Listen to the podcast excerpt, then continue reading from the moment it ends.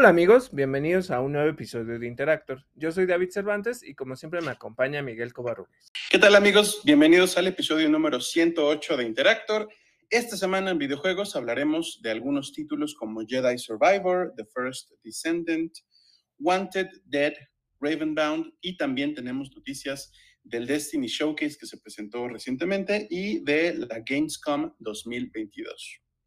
En nuestra sección de cine, series y streaming hablaremos de, eh, además de algunas noticias de las principales cadenas eh, de streaming como Netflix, Amazon Prime Video y también algunas noticias que conciernen a Warner y todas sus propiedades, a Disney y todas sus propiedades y también algunas reseñas de lo más reciente de estas semanas.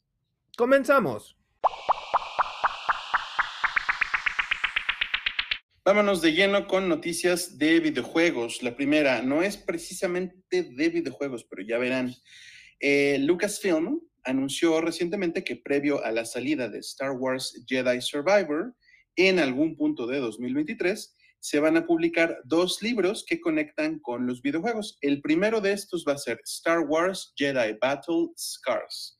Eh, se trata de un libro que va a ser publicado a partir del 7 de marzo por la editorial del Rey, que pues es la que publica casi todo Star Wars en Estados Unidos. Eh, es un libro escrito por Sam Max que va a relatar parte de la historia que transcurre entre Jedi Fallen Order y Jedi Survivor. El otro libro relacionado con la serie es eh, The Art of Star Wars Jedi Survivor, el libro de arte del juego, que será publicado por Dark Horse a partir del 2 de mayo de 2023. Otra noticia es que ya, eh, ya tenemos fecha para los Game Awards 2022. Se transmitirán el 8 de diciembre. Van a incluir además una nueva categoría titulada Mejor Adaptación. Esto es adaptación de materiales de videojuegos al cine, la televisión, los libros, los cómics, los podcasts y más. Yo, yo aquí me pregunto, justo qué, qué cosas son contendientes este año, porque este año salió Sonic, ¿no? Sonic 2, Uncharted. Eh, ¿Qué otra cosa tenemos de adaptación a videojuegos, Miguel? Yo espero que tengan nominado eh, Dota Dragon's Blood, porque la voy a reseñar ah, hoy y de verdad es. Está a la altura de Castlevania. Ok. Y ya, ¿no? ¿No tenemos otra, otra adicional? Pues no se me viene a la mente algo. Que justo estabas hablando de, por ejemplo, lo de Jedi Survivor, y pues es este tipo de materiales, ¿no? Que son extensiones de lo que existe, y entonces eso está padre. O sea, se me hace un, buena, un buen premio que, incluyeron. No sé si, no sé si este libro de, eh, de, Jedi Battle Scars podría participar porque no es precisamente una adaptación, sino un libro original, un puente. Pero, eh, pues sí, todas estas series, o sea, digo, no quiero decir que Resident Evil de Netflix vaya a contender, pero pues es una adaptación a fin de cuentas, ¿no? A lo mejor puede participar, pero yo creo que va a perder olímpicamente. Sí, Netflix dice, ah, yo, yo, yo tengo mi ficha, yo tengo mi ficha. y pone su Resident Evil. Ándale. Bueno, pero justo tiene Dota y tiene Resident Evil.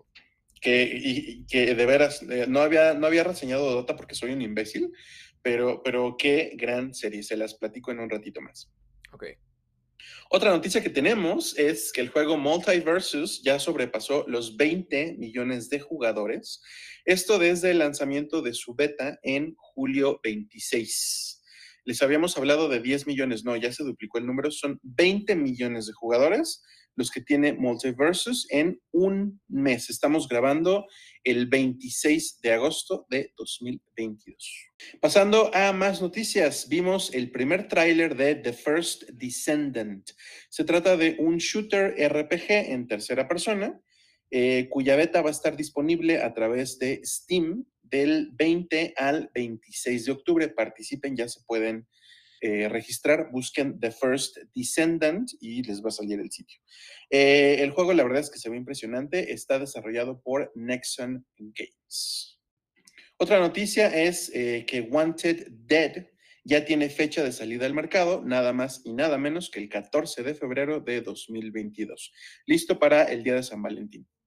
Se trata de un juego de los géneros slasher y shooter que está desarrollado por Soleil Limited. Es un poquito como eh, en, la, en el son o en la misma sintonía que Ninja Gaiden, pero con un poco de disparos.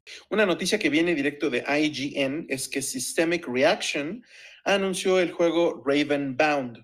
Eh, se trata de un nuevo roguelike de mundo abierto que está basado en el folclore escandinavo y que va a estar disponible por medio de Steam en el futuro. Todavía no se tiene una fecha. Se ve, se ve interesante. No sé qué tan RPG vaya a ser.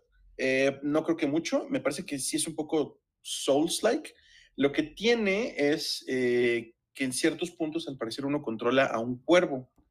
Eh, lo que no sé es si, si, como personaje uno se convierte en el cuervo o si solamente es como, como que tienes una conexión con un cuervo. Todavía no lo sé, pero bueno, tiene, tiene que ver con esto de tener lazos con los cuervos. Me recuerda un poquito a, pues, Assassin's Creed con, con los pájaros.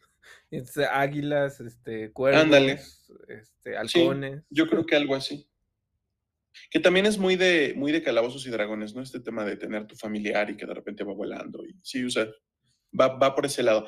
No, fíjate que he estado pensando que no se me ocurre algún juego en el que uno sea cambiaformas, en, en el que uno verdaderamente se pueda convertir en un ave. No sé, eh, ¿cómo se llama este jueguito de, de la niña que es como de una isla del Pacífico y que se traslada a Ah, los la animales. niña de las posesiones, sí. El, no me acuerdo cómo se llama, pero que sí lo hemos discutido, que se ve padre, que se ve bonito. La niña que, la niña que habita el espíritu de la gorra de Mario. Ajá, sí. Ese, E- Ella sí. es Capi. Este, sí, no. Eh, pues es que yo creo que podría ser ese. Debe de haber alguno otro, ¿sabes? Ah, Sí, sí.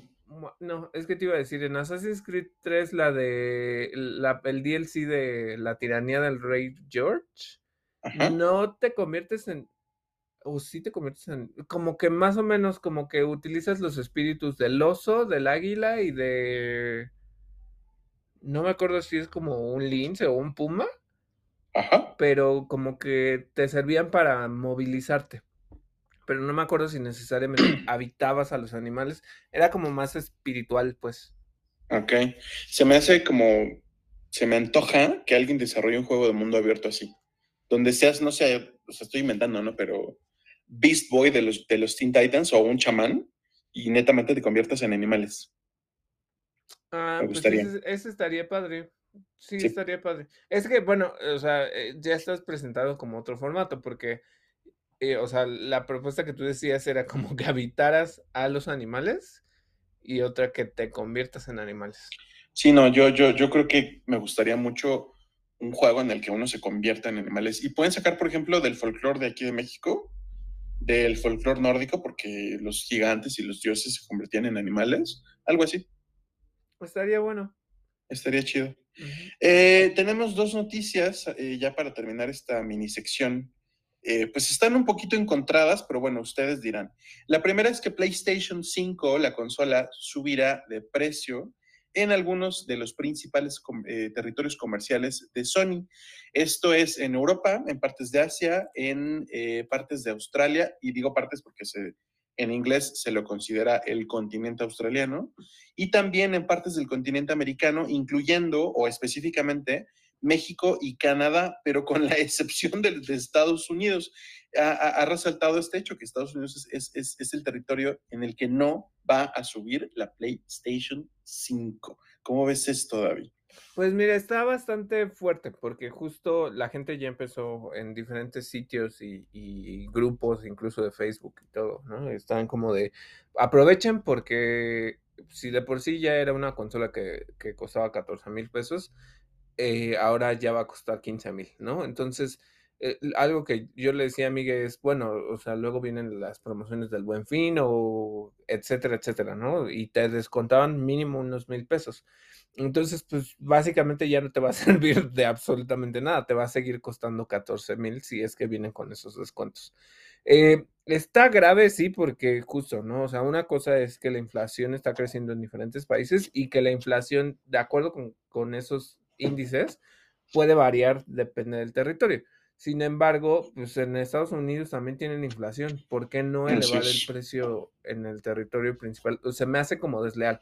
Por una parte, es como decir, ah, bueno, pues para PlayStation o para Sony, somos unos de los territorios importantes, pero es como de no seas culero. O sea, en esos territorios que consideras importantes, entonces resulta que me vas a subir el precio. Como Así es. Sí, sí. Sonó, la verdad es que, o sea, como uno lo vea, es una medida que suena bastante ojete. Sí. Y la otra noticia, que les digo que está como encontrada con esta, pues es una noticia que viene de Bloomberg. Eh, Phil Spencer de Xbox habló sobre la iniciativa que tiene la compañía de tener cada vez menos juegos exclusivos de consola. Lo que a mí no me queda claro es si, si es juegos, si, perdón, lo que a mí no me queda claro es si se refiere a juegos que se generen para cualquier consola que se pueden abrir también para PC o para Stadia o para cosas así, eh, o si está hablando de juegos de consola Xbox exclusivamente, que también vayan a estar disponibles en PC. Porque ¿qué otros dispositivos hay? O sea, consolas PC y ¿qué más? Pues la, la, Steam Deck, pues es, es, es, como una PC, ¿no? Sí, es una PC, o sea, cuesta casi lo mismo, ¿no? Sí, entonces, eh, no sé, a mí, a mí me, se me hace que queda un poquito vaga esta declaración. Eh, se me hace bien intencionada, eso sí. Lo que yo creo que falta es decir, con todas sus letras, vamos a evitar tener exclusivos de Xbox. Es decir, que los juegos también puedan estar disponibles en PlayStation, lo cual sería maravilloso, porque hasta este momento, por ejemplo, eh, uno de los, de los grandes anuncios de este último año, pues es el remake de Knights of the Old Republic para los fans de Star Wars, eh, que va a ser una exclusiva de Xbox. ¿Qué digo? El, desarrollo está parado por el momento, pero se ha dicho que va a ser exclusivo de Xbox. Entonces, eh, pues eso, o sea, si, si se van a dejar de exclusivas para sus plataformas, está perfecto. Mira, voy a hacer dos, voy a hacer un chiste de mal gusto y voy a hacer una precisión justo en lo que dijo, ¿no? Este güey, Phil Spencer, dice que le gustaría que hubiera menos fricción entre los jugadores y las consolas y que se trate más como de experimentar y de disfrutar lo mejor de la industria, independientemente de qué dispositivo tengas y toda esta parte, ¿no? Entonces, dice que eso sería como muy bueno y muy padre. Ok, Phil Spencer. Primero que nada, y aquí sí viene mi chiste, y no se ofendan personas de que aman Xbox ¿qué exclusivas tiene ahorita Xbox que no me pueda yo perder? Porque digo, a lo mejor la que sí quisiera, y lo he repetido varias veces, quisiera jugar eh, Forza Horizon o quisiera jugar este Gears of War. Pero fuera de eso, que yo no soy tan fan de Xbox, pues no sé qué exclusiva me puedo perder. Ahora, segundo, e, ese, ese fue mi chiste, ¿no? Pero mm, puede ser un muy mal chiste, pero el segundo es eh, y esto no es chiste, perdón. El segundo es pensar en que em, a lo que se refiere es porque compró Activision y porque compró Bethesda y bueno, toda la parte de, de todos los estudios que van con Bethesda pues sí tienes exclusivos específicos, ¿no? Como The Elder Scrolls, justo que hemos discutido varias veces que, pues entonces al tenerlo exclusivo, entonces los demás no lo van a poder jugar, o los, los Call of Duty y, todas estas franquicias, ¿no? Entonces, eh, tienes esto, y segunda, pues el, el asunto es que hace, que fue una semana, pues justo estaba diciendo que, bueno, la, esta demanda que existe en Brasil, ¿no? Que justo era de Sony, no está compartiendo las, que, las exclusivas y no sé qué tanto. Lo está haciendo, pero obviamente, como ya lo habíamos dicho, es un formato distinto porque está conservando la exclusividad por al menos un año hasta que los libera en PC.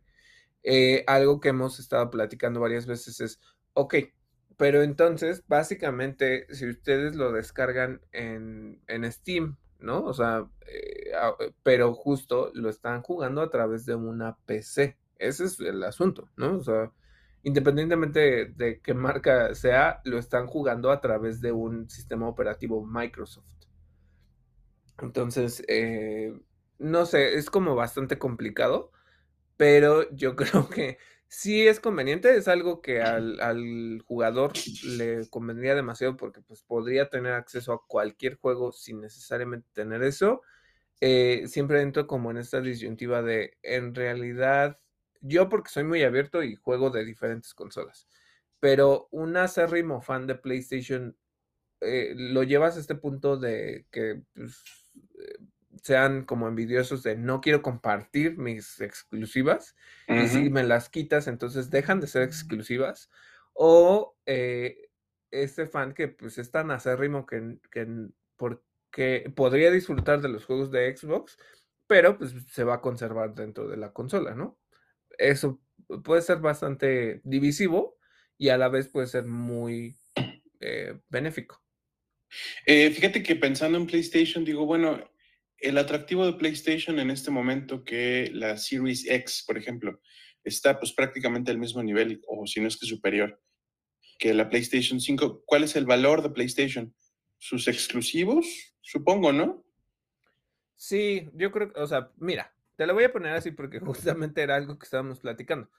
Eh, sinceramente, y no, o sea, no hay nada ahorita nuevo en PlayStation 5. Hace un año salió Returnal, hace un año salió este Demon Souls, hace un año salió también Ratchet and Clank.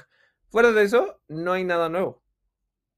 Eh, ahorita pues estamos esperando, por ejemplo, que salga Gotham Knights, ¿no? Que salga este God of War. Sí, sí hay estas grandes cosas, pero pues está, mm, ahí sí que, a pesar de que hice mi chiste al principio de que tiene ahorita Xbox, pues no tiene nada, pero tampoco Play tiene nada. Entonces, pero sí creo que Play, a pesar de que en este tiempo específico no tenga eso, eh, sí ha construido alianzas y cosas que son muy llamativas. Por ejemplo, además de que tiene God of War, este, tiene en exclusiva por lo menos Final Fantasy. Entonces, después salen en PC y todo, o tienen un año de, límite, pero sí puede atraer con eso, ¿no? Entonces, yo creo que cada una de las compañías tiene diferentes cosas con las cuales atraer al público, ¿sabes? sí, sí. Bueno, pues justo eh, Miguel nos hablaba de que esta semana salió el Destiny Showcase. ¿Qué es lo que vamos a ver? Bueno, pues varias cosillas que se revelaron. va a haber un crossover y este crossover pues digamos que es juega en ambos lados. Por una parte, Destiny va a tener skins que están inspirados en Fortnite y Fortnite va a tener skins inspirados en Destiny. Entonces, pues van a tener para ambos, ¿no? Si, si no son fans necesariamente de, Fortnite, pueden tener algo de ahí dentro del juego de Destiny y viceversa. Entonces es eh, padre que pues, los dos estén dando para ambos lados, ¿no? Otra cosa es que también va a haber un crossover con Fall Guys, Ultimate Knockout, con apariencias basadas en Destiny 2. Esto pues, es muy, muy clave para, para este juego. Eh, va a haber una nueva expansión para Destiny que se va a llamar Lightfall que está disponible o que estará disponible el 28 de febrero de 2023 y será la penúltima expansión antes de The Final Shape que saldrá en 2024. Entonces, para que estén muy al pendiente. Y la temporada 18 de Destiny 2, titulada Season of Plunder, con temática pirata, que eh, justo, ¿no? Porque la temporada termina en noviembre y la siguiente será el preludio de Lightfall. Otra cosa es que el juego y sus expansiones estarán disponibles a través de la Epic Game Store y también que eh, Shoutkeep, Beyond Light and the Witch Queen estarán disponibles de manera gratuita para todos los jugadores hasta el 30 de agosto sin necesidad de tener PlayStation Plus. Entonces, si ustedes ya juegan em, Destiny, van a poder tener acceso a todos estos DLCs eh, de manera gratuita y sin necesidad de PlayStation Plus. Eh, Súper buena noticia para que lo prueben, para que se animen. Eh, creo que Destiny esta vez echó la casa por la ventana y, a mí me dan muchas ganas de jugarlo, pero es que yo todavía no juego Destiny. Justo Miguel me preguntó que, que si no estaba jugando Destiny, le digo, lo mismo que les he comentado varias veces, mi problema con los multijugadores es que tendría yo que relacionarme con otras personas y a mí me da ansiedad social y no, soy tan bueno para convivir con alguien que de plano no conozco. Entonces, este, eh, pero en, general no soy bueno con los multijugadores. Sí, en eso, en eso nos parecemos David y yo, la verdad. Nos da ansiedad. Sí. Eh, o bueno, y esta semana se, eh, se, está llevando a cabo todavía la Gamescom 2022, pero durante la noche de apertura, la Opening Night que se llevó a cabo hace unos días en Colonia, Alemania, pues hubo bastantes cosas de las que queremos platicarles. La primerísima es eh, un tráiler teaser de Dune Awakening. Se trata de un survival MMO de mundo abierto basado en el mundo de Dune cuando menos en el apartado gráfico se ve muy bien, no es difícil decir qué tan cinemático y qué tan gameplay es eh, o qué tan gameplay es este teaser, pero se ve muy bien, se ve interesante. Estaremos hablando mucho más eh, conforme salgan pues más noticias, pero por el momento el anuncio. Otra cosa es eh, que apareció un tráiler de el juego Everywhere, también PlayStation aprovechó para, eh, pues para hacer el anuncio de un nuevo control inalámbrico del PlayStation 5. Se trata de el DualSense Edge. Es un control que se presume pues muy adaptativo o mucho más adaptativo y mucho más personalizable. Es, es, justamente como, y ya, ya en todos lados salió esta comparación de que es como la versión Pro, ¿no? Eh, le pueden quitar los gatillos, este, pueden ajustar como la altura, eh, tiene atrás los adaptadores, eh, digamos, para que ustedes, eh, esos generalmente se usan más para juegos como de first person shooter, para los gatillos o para manejar. Entonces, es diferente, están, están justo atrás donde ustedes recargan los dedos, en lugar de tenerlos en los hombros, en los shoulder pads, lo tienen atrás del control. Entonces, este, sacaron una edición blanca y les digo, tienen como hasta botoncitos, yo creo, me imagino, para la sensibilidad del, de, ya saben, esta reacción áptica que tiene el DualSense. Entonces, eh, tiene como diferentes medidas, no sé si es para justo que sea más ágil, que sea más sensible. Eh, está bonito. Eh, lo que yo le decía a Miguel es pues, la excusa para para darles a comprar otra cosa, ¿no? Yo creo que esto es más centrado en un nicho de jugadores que buscan ese tipo de experiencia que tiene que ver con juegos de carreras o juegos de pelea o juegos, este, no, yo creo que más de, shooters, pero pues bueno, siempre están como innovando en esta cuestión, ¿no? Entonces, eh, lo único que me imagino es que va a estar re caro, pero pues bueno, cada quien sabrá si se lo paga o no. En fin, vámonos con eh, otra noticia también que se desprende de la Gamescom, de la Opening Night. Es eh, que CI Games anunció una secuela del título Lords of the Fallen, que salió en 2014. Eh, esta secuela no se va a llamar Lords of the Fallen 2, es, es, se vieron como un poco imaginativos con el título, se llama The Lords of the Fallen. Y sí, es una secuela. El anuncio está acompañado de un tráiler narrado por nada más y nada menos que Joseph Quinn de Stranger Things. Este juego está en desarrollo todavía para PlayStation 5, Xbox Series XS y PC, aunque todavía no tiene fecha de salida al mercado. Es un Souls-like, se ve padre, pero estoy, estoy consciente de que Lords of the Fallen no tuvo las mejores reseñas cuando salió.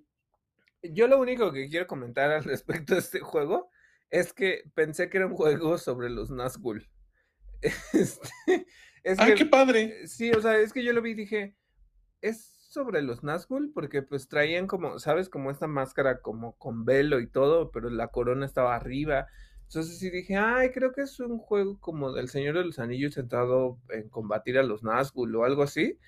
Y luego fue así de, ah, ok, es Lords of the Fallen, pero pues nunca, o sea, yo, yo de verdad lo conecté con otra cosa que realmente no tenía que ver. Bueno, continuando con lo que se anunció en esta Gamescom. Eh, ya salió el tráiler de Moving Out 2, que sale en 2023. Y también aquí hay una cuestión, justo, eh, es algo que vamos a estar platicando. Hogwarts Legacy con un tráiler del pack oscuro, ¿no? Y su fecha de lanzamiento que es en febrero 10, como pues ya se había anunciado. Se ve bastante bien. Eh, me llama como la atención justamente esta parte de que muestran la cámara de los secretos, por lo que entiendo. Y que como que dijeron que justamente es como ver eh, lo que pasaría si escoges el lado oscuro. Bueno, no el lado oscuro, porque eso es una Star Wars, pero sabes como la magia oscura, porque el tráiler está centrado en si utilizan las maldiciones imperdonables o no y como cómo practican unos sobre otros. Está como interesantón, el juego se sigue bien bonito, es una lástima que pues hayan retrasado esto hasta el próximo año, pero eso, Miguel, ¿a ti qué te pareció, qué, qué te gustó de este trailer? Eh, bueno, este pack de, eh, de, las artes oscuras incluye de montura a un Thestral, creo que es como lo más relevante de, de lo que incluye el pack. Me gusta mucho la idea de montar un Thestral. Eh, me gusta mucho, en este tipo de historias de magia, uno de los tropos que disfruto mucho es este de, de haber ser como un académico de la magia y que de repente se te agote como lo que la magia te puede ofrecer y entonces irte a las artes oscuras se me hace muy bueno, muy buen tema o muy bien top, tropo.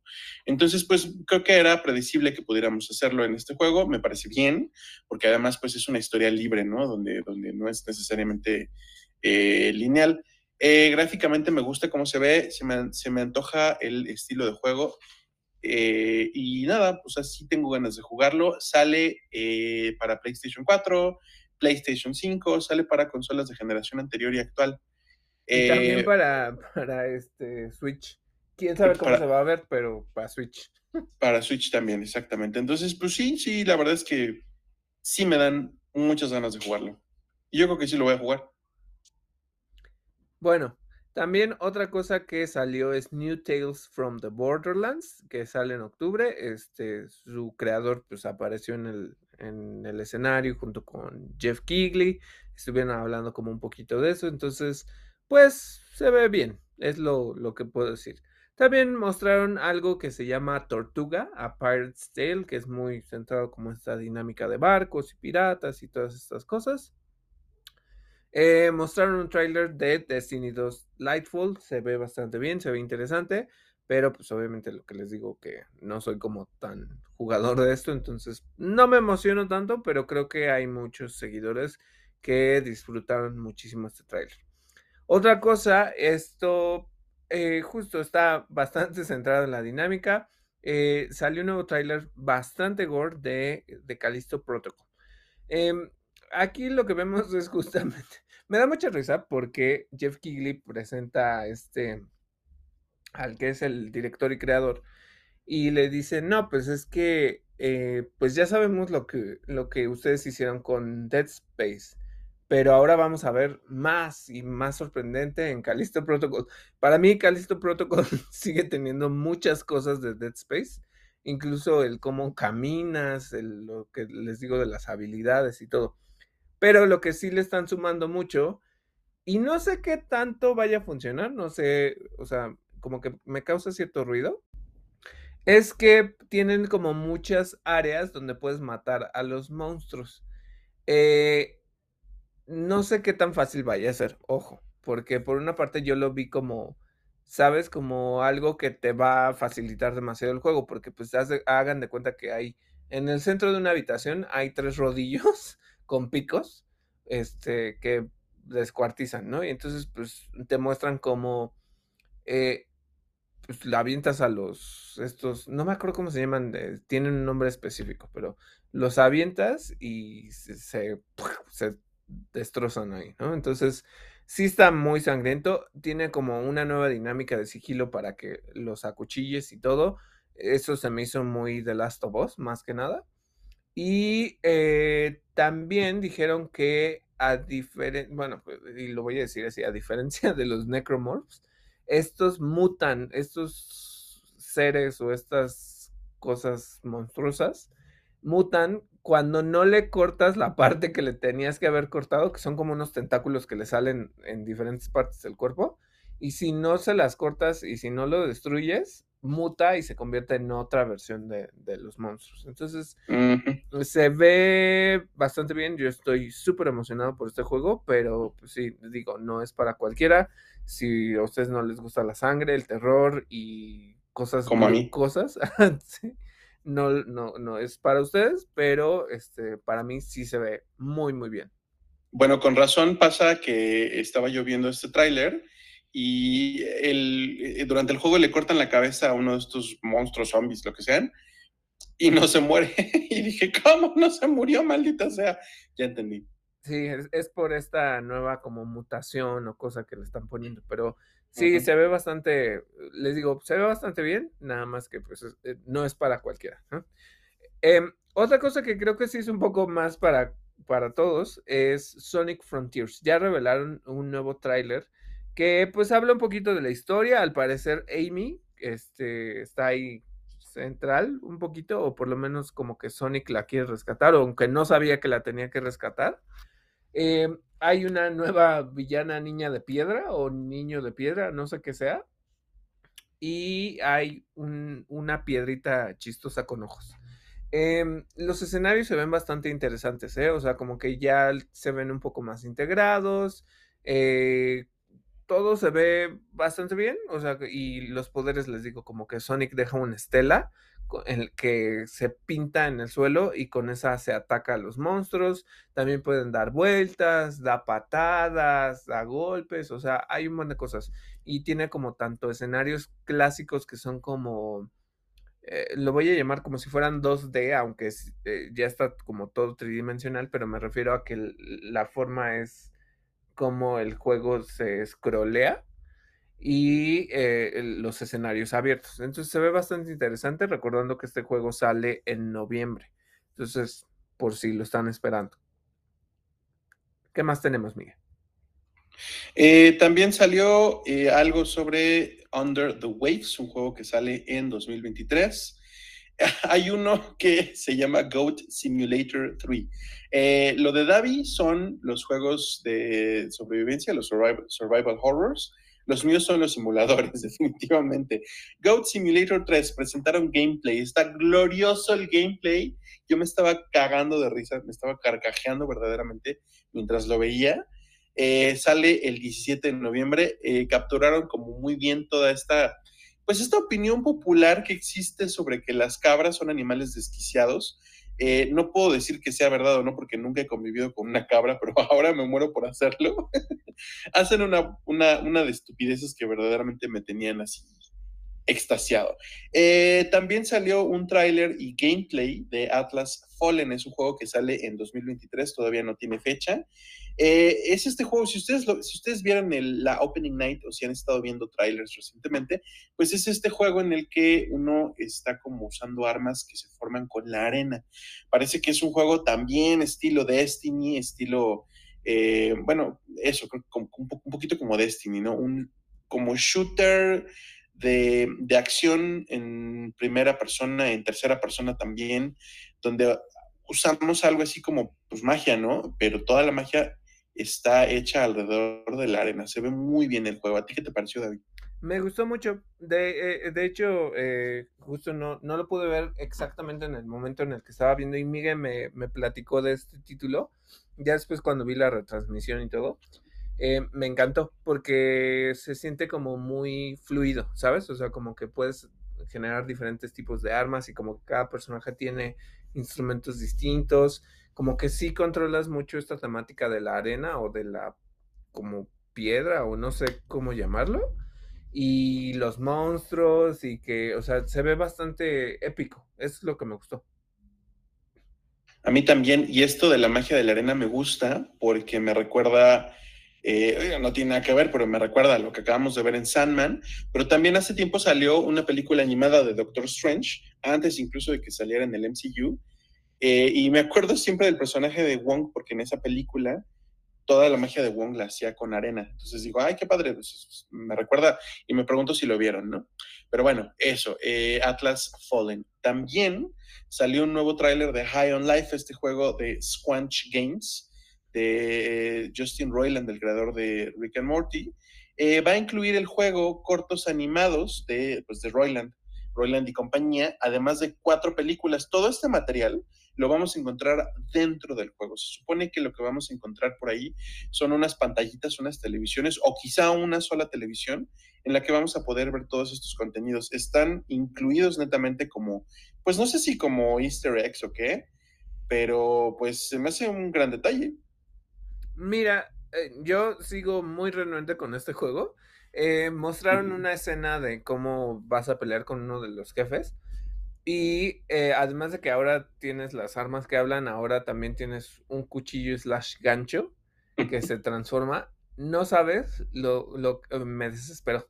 Me desesperó, cabrón, que el, que el cuchillo está hable y hable y hable y de úsame, mátalo, acuchíllalo, entiérrale, este, sabes que también me puedes usar para colgarte. Puta, me, estresó tanto el, cuchillo hablando, dije, no, esta cosa definitivamente no es para mí.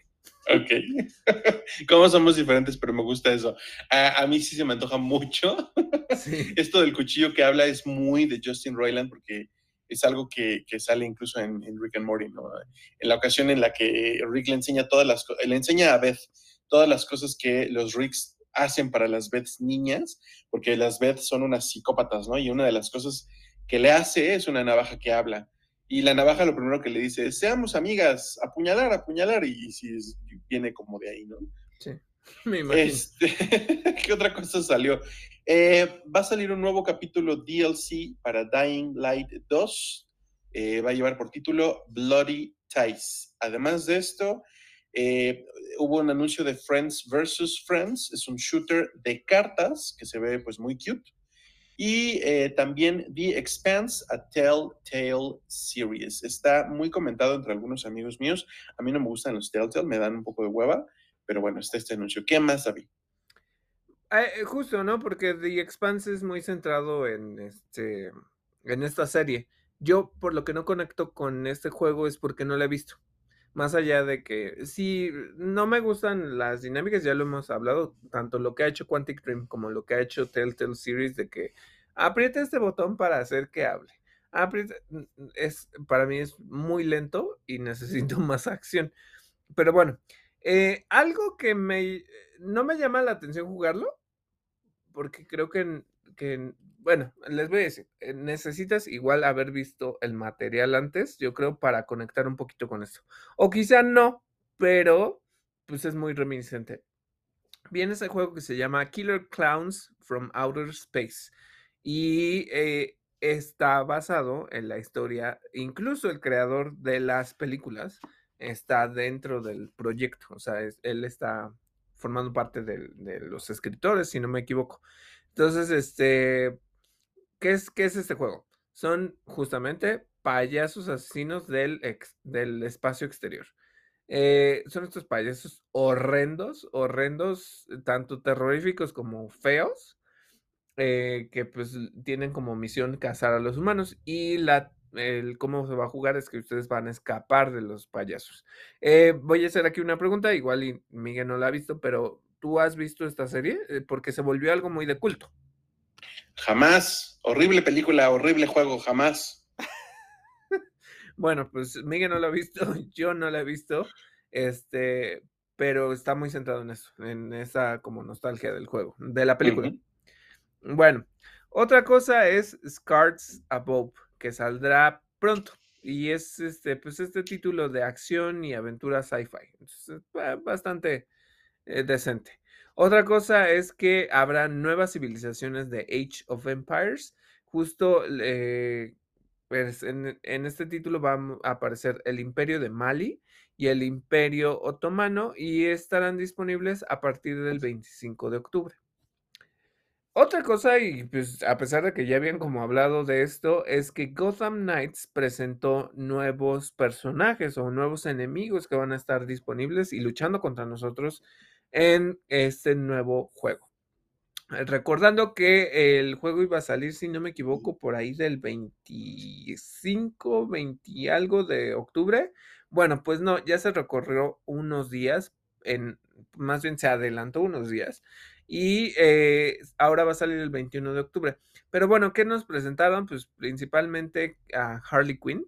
No sé por qué, eh, en teoría el Joker no está en este juego y dijeron que se van a alejar un poquito de ese personaje, pero no sé eh, por qué Harley Quinn está ahí. Pero bueno, no es la Harley Quinn de, de Arkham, de la serie Arkham, no tiene la voz de ni de la serie animada ni que era la de la voz de Arkham.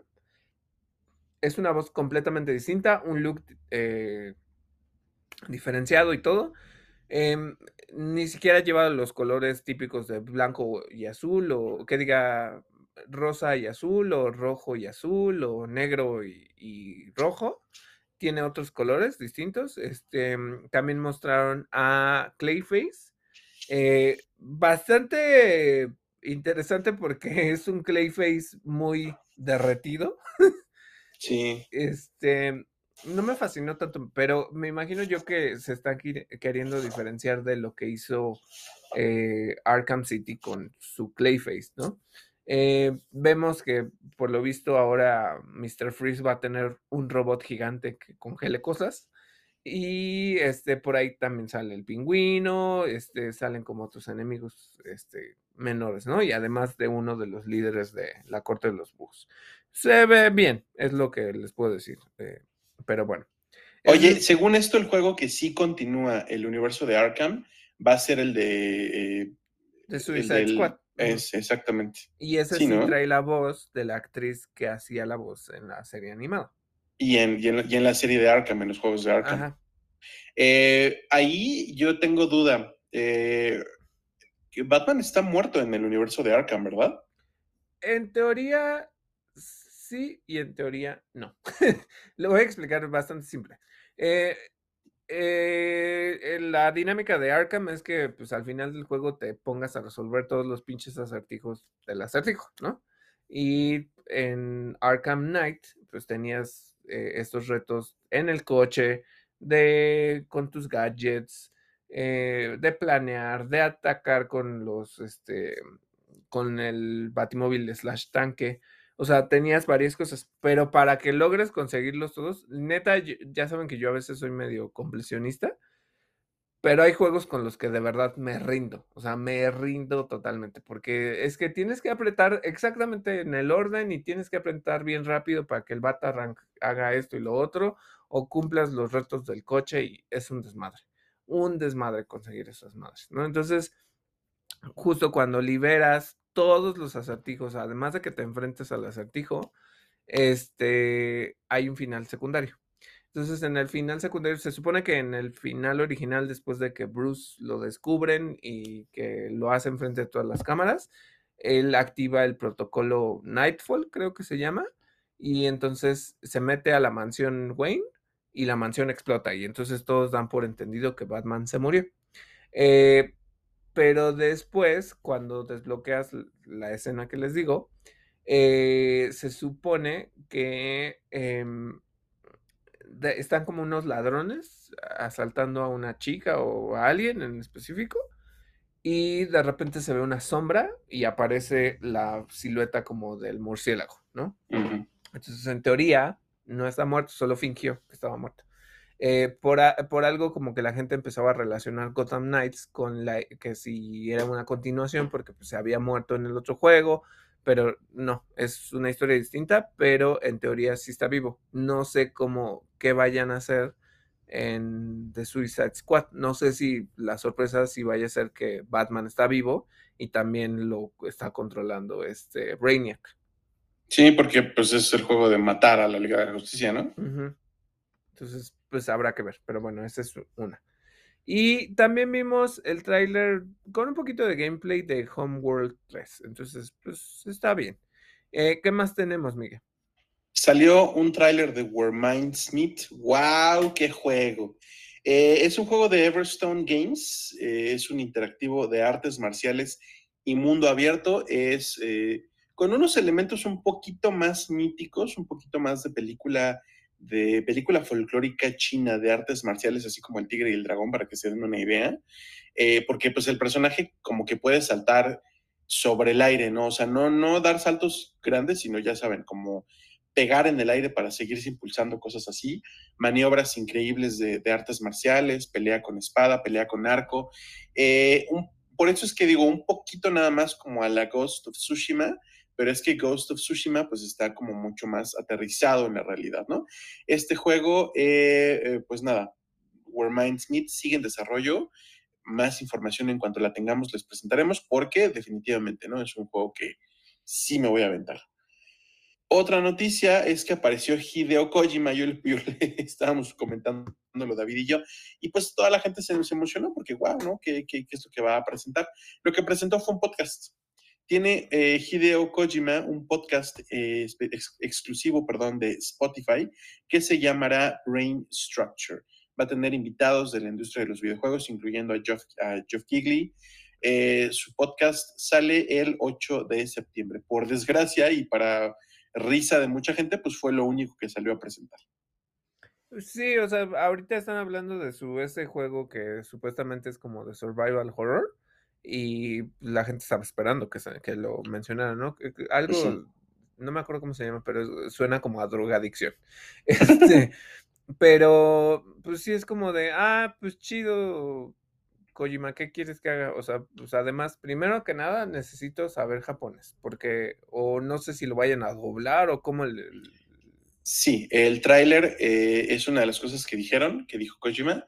Eh, el tráiler va a tener traducción simultánea en inglés, porque pues justamente, ¿no? Quiere como que esté disponible para una gran cantidad de gente. Él dice que para todo el mundo, pero bueno, señor Kojima, no todo el mundo habla inglés tampoco. Eh, pero bueno, sí, sí, sí va a haber versión en inglés. Eh, déjate que si hablen inglés o japonés. No, eh, o sea, Kojima no es el centro del mundo. O sea, no a todo el mundo le gustan sus juegos y no todo el mundo sabe quién es. Así es. en fin, salió también un gameplay del juego Black Tail. Es este juego en el que uno, pues, al parecer vamos a estar jugando el papel de una bruja que anda por ahí con un arco eh, decidiendo qué tipo de bruja va a ser, eh, cuál va a ser su relación con la naturaleza. Se ve interesante. Es un título que ya se puede preordenar. Además de esto salió un tráiler cinemático de Dead Island 2 que sale el 3 de febrero. Y este es justamente la revelación después de lo que platicamos la semana pasada no solo ya se había filtrado, sino que resulta que sí existió y sí lo sacaron en este. Entonces, eh, me pareció muy gracioso que primero salió Code Simulator, que les digo que hizo esta parodia del tráiler del juego desde hace mucho tiempo. Y entonces resulta que sí, nada más que este, ya hablaron de que hay seis protagonistas con habilidades diferentes eh, es un tráiler cinemático que nos muestra justamente que pues vas a tener, que si escoges una katana, eh, está centrado en Los Ángeles, está centrado en este mundo como muy, eh, ¿sabes? Como, mm, sí, totalmente destruido, donde tú pues te tienes que salir a buscar cosas. Es muy centrado como en lo que ha presentado la franquicia antes. Eh, va a llegar a consolas de nueva y de antigua generación. Entonces, pues bastante bien, ¿eh? O sea, sorprendió a los, a los jugadores y este título en teoría llegaría, este, o sea, si no pasa ningún retraso, pues el próximo año, ¿no? Pero justo ven que la semana pasada estábamos platicando de que si salía este año, ¿no? No, ya, ya se confirma que sale para el próximo. Y la otra noticia que les tengo es eh, el tráiler revelación de Phantom Hellcat. Se trata de un hack and slash de acción y aventura inspirado en la saga Nier. También mostraron Stranded Alien Dawn. Eh, pues se ve bastante bien, es, les digo, pues es información que les hacemos llegar, pero bueno, no, no tengo tanto que comentar acerca de esto. Otra cosa es que eh, esto lo voy a decir así, porque presentaron varias cosas. O sea, una cosa fue lo de la Gamescom, pero aparte a Square Enix se le ocurrió sacar información específica acerca de Forspoken. Lo primero que les tengo que decir es que incluirá más de 100 hechizos y un sistema de combos similar al de Devil May Cry. Recuerden que este título se movió para el 24 de enero, pero eh, nos mostraron una parte como de historia y una parte de gameplay. En la parte de historia, pues te cuentan cómo esta chica que eh, llega a, a, Asia tiene que ir consiguiendo que las como reinas o algo así de cada una de las regiones la ayude porque pues está como una contaminación que eh, afecta a los, voy a llamar humanos, y a los animales. Entonces se ve hermoso el juego. em, de repente, pues sí, como tienes tus combos, puedes utilizar magia, te dice que conforme van creciendo tus poderes, eh, son poderes un poco elementales, entonces creas cosas con raíces, creas cosas con fuego, con agua, este, que tienes un parkour mágico, entonces eso es lo que te permite volar por aquí por allá. Eh, pues obviamente como que no son loots, pero sí que vas a utilizar pues armaduras, no tanto armaduras como tal, pero vestimentas que te van a dar habilidades secundarias y entonces pues te cuentan un poquito como la historia de cómo llega el personaje de Ella Balinska y cómo se va a ir relacionando con los demás. Este, se ve bastante bien, me gustó, o sea, sí estoy muy emocionado por esto, pero bueno, ya sabemos un poquito más de lo que va a traer. Otra cosa es que salió el tráiler de lanzamiento de Last of Us Part 1. Sale el 2 de septiembre, se sigue eh, viendo increíble. Eh, ya sacaron como esta parte de cuáles fueron las mejoras incluso para... Mostraron como estas cosas de accesibilidad, e incluso para personas que sufren de daltonismo, este, para personas que, que tienen alguna algún déficit auditivo, etcétera. O sea, tiene un buen de cosas, tiene como todo lo que ya se había incluido en The Last of Us Part 2.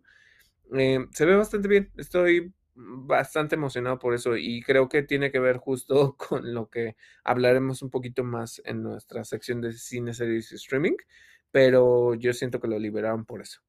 Eh, otra cosa es que el tráiler de Ghostbusters Spirits Unleashed, que es este eh, player versus player multijugador en primera persona. Sale el 18 de octubre para PlayStation 4, PlayStation 5, Xbox One, Series X y S y PC a través de Epic Game Store, por si son fans de esta franquicia. ¿Y qué más tenemos, Miguel?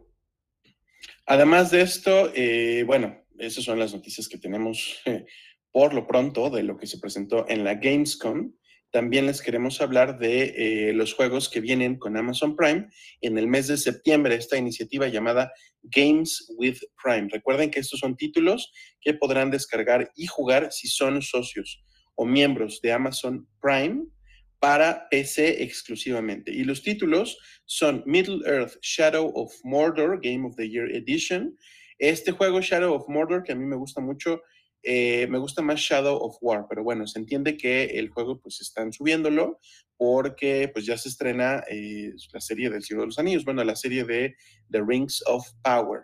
Otro título que va a estar disponible con esta eh, iniciativa es Assassin's Creed Origins, recuerden, para PC.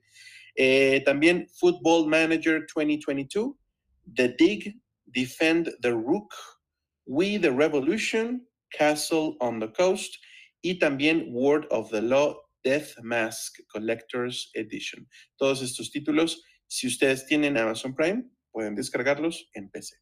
Y vámonos a nuestra sección de cine, series y streaming. Tenemos pues un buen de noticias. Lo primero, eh, una noticia que viene de, de Deadline, y es que PlayStation producirá una adaptación al cine del videojuego Gravity Rush, que será dirigida por Anna Mastro.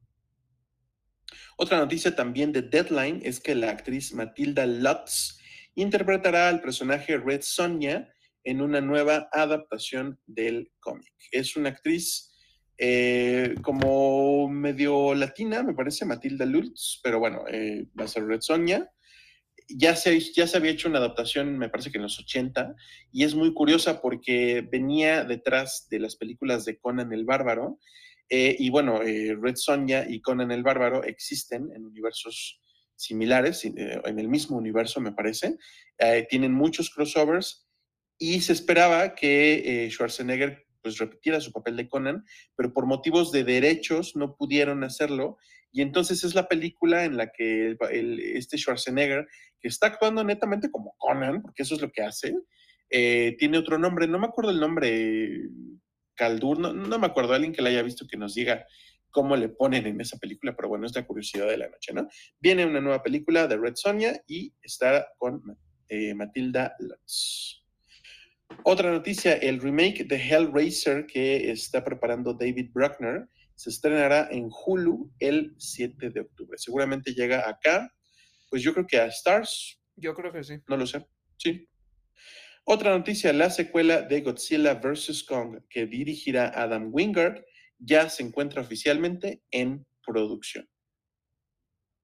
Vámonos con noticias de Netflix. Salió un nuevo tráiler de la temporada 2 de Fate The Wing Saga. Se estrenará el 16 de septiembre. Netamente, pues retoma eh, un poco los hechos de la primera temporada. A mí me gustó mucho esta serie eh, y pues ya estaremos comentándoselas. Sí, a mí también me gustó y sí también la estoy esperando, ¿eh? Porque... Eh, ah, por cierto que, que creo que no les había hablado en el episodio pasado que ahorita diciendo, iba a decir que ahorita no tengo nada que ver en Netflix. No, sí tengo que ver, todavía estoy viendo The Sandman, ya, ya la comencé a ver, pero decía, ah, no, Pokémon, me falta ver Pokémon. Va a salir eh, la parte de, ay, de la región de Hisui, el viaje en el tiempo a Netflix. Entonces, bueno, pues ahí está. Ok.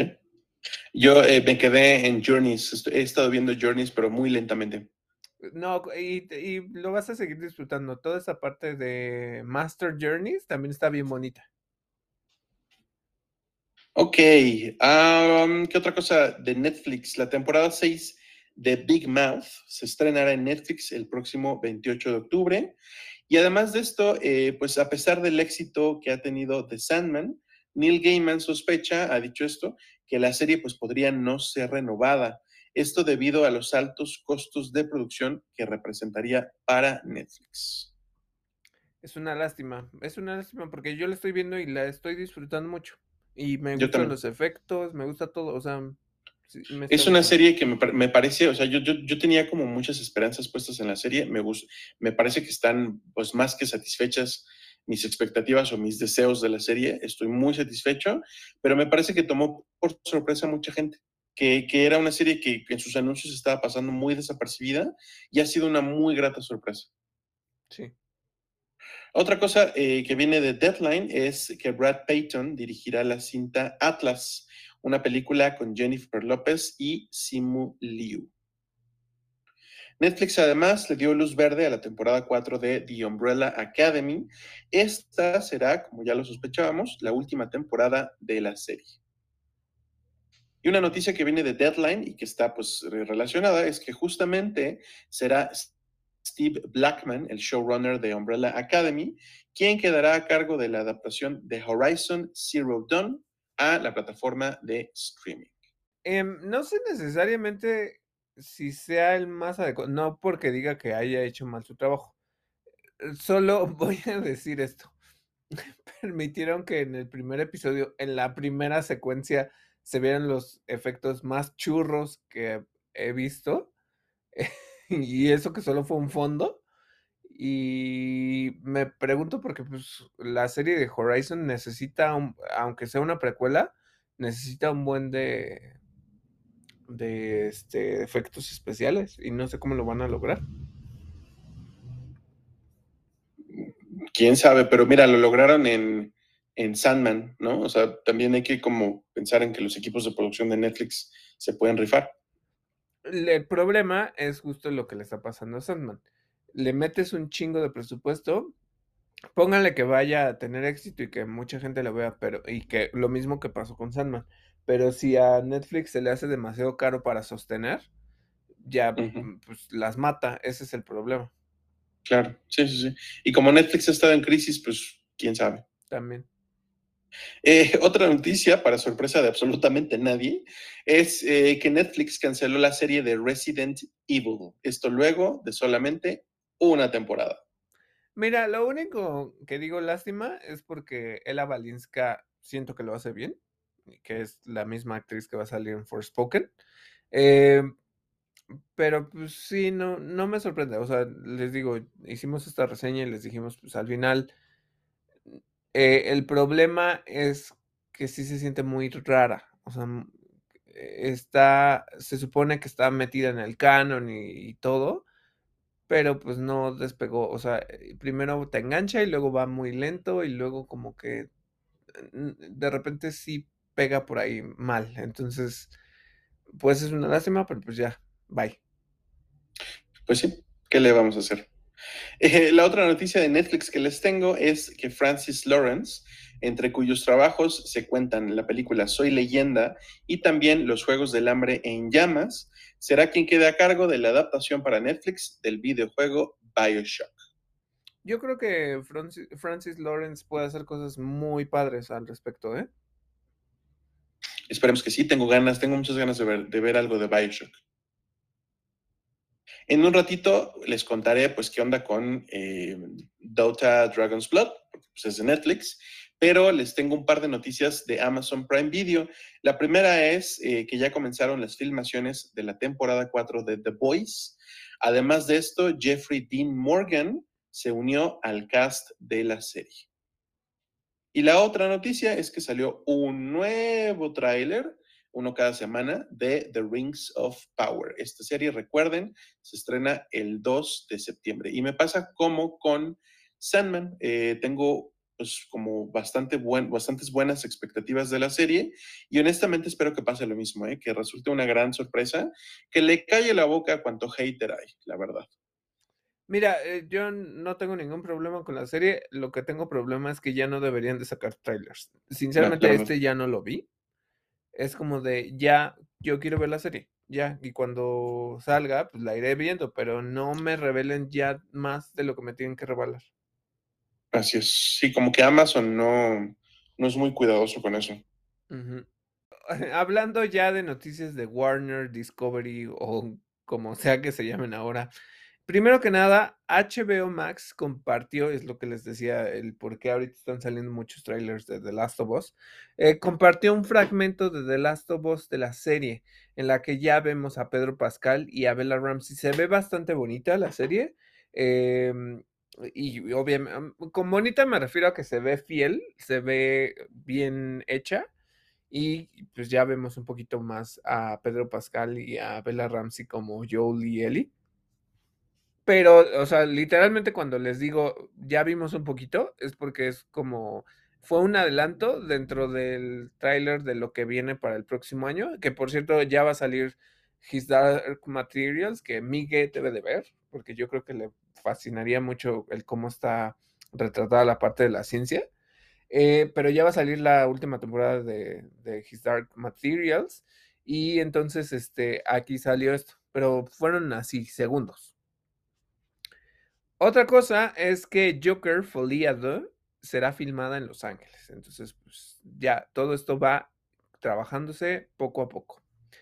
Eh, noticias que pues no son tan raras justamente por esta la fusión que está habiendo entre Warner y Discovery y todo el reordenamiento de las propiedades y bla bla bla.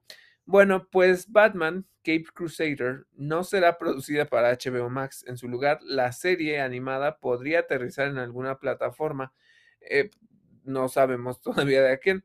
De acuerdo con The Hollywood Reporter, Hulu eh, o eh, bueno, está entre Hulu, Apple TV Plus o Netflix ya están mostrando su interés por la serie, ¿no? Entonces, em, pues, ¿qué les digo? pues no sé si necesariamente yo, ah, pero no sé, es que eh, la mentalidad de David Zaslav no sé cómo es, porque justamente yo diría, bueno, todavía tienes Cartoon Network y dentro de la plática con los inversores lo mostraron como uno de los assets de, pues, de la marca, ¿no? De la compañía.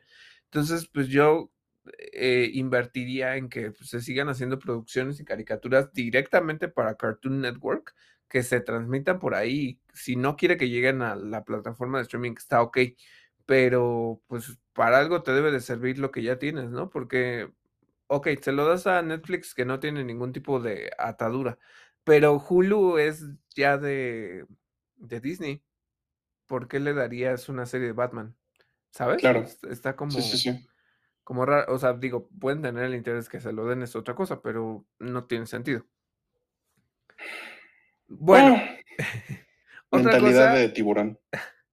Otra cosa es que Adil El Arbi y Bilal Falah eh, hablaron sobre la cancelación de Batgirl, de la que intentaron rescatar algo del metraje, aunque sin éxito, ¿no? Entonces, cuando supieron de la cancelación, intentaron obtener una copia del material de la película, pero sus accesos ya habían sido revocados y eh, la película distaba mucho pues, de ser realmente terminada. Aún así, lo que pasa es que Warner Brothers eh, va a llevar a cabo estas presentaciones que les podemos llamar funerales, porque nada más se las va a mostrar al cast y eh, una vez que sean vistas, eh, las va a sellar totalmente en la bóveda. Entonces, pues no sé ni siquiera si es un aliciente, o sea, imagínate ir a ver algo que nunca va a salir, aunque sea tuyo, ¿no? O sea, porque lo más triste es que no, nadie lo va a ver.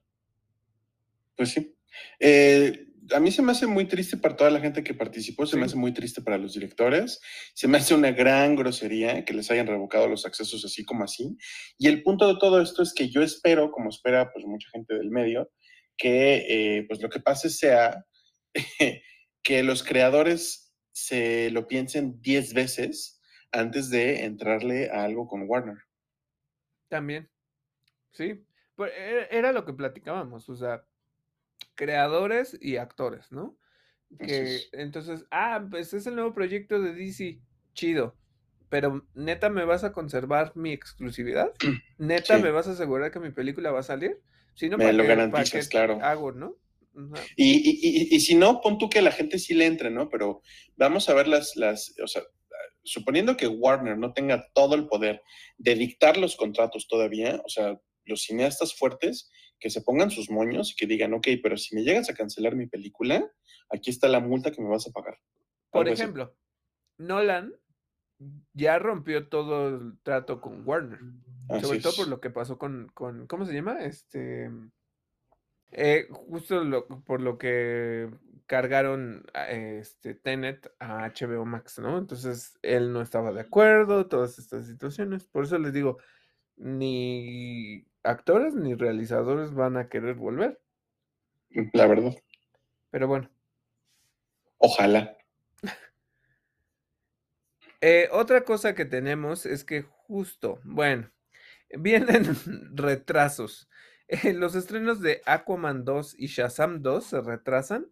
Shazam Fury of the Gods se estrenará el 17 de marzo de 2023 y Aquaman and the Lost Kingdom el 25 de diciembre de 2023. Entonces, básicamente le están dejando el campo abierto a cualquier otra compañía de cine, e incluido Marvel, ¿no?